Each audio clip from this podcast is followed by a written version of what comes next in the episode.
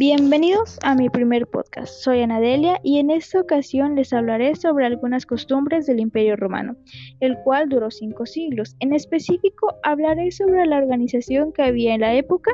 En la actualidad, en una casa hay una familia y forma parte de una comunidad y la cual de una delegación y posteriormente un municipio o ciudad, dependiendo de donde nos encontremos. En la antigua Roma, el primer escalón era la familia, conformada por padres, hijos, nietos, sobrinos, tíos, etc. Varias familias formaban una curia o fratria y varias curias formaban una tribu y estas a la vez formaban una ciudad. Finalmente, varias ciudades formaban una fictonía.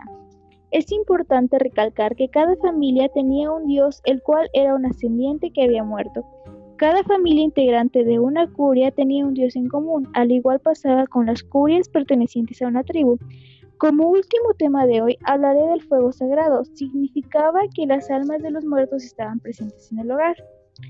El sacerdote de la familia, es decir, el padre de todos, tenía la obligación de mantenerlo encendido.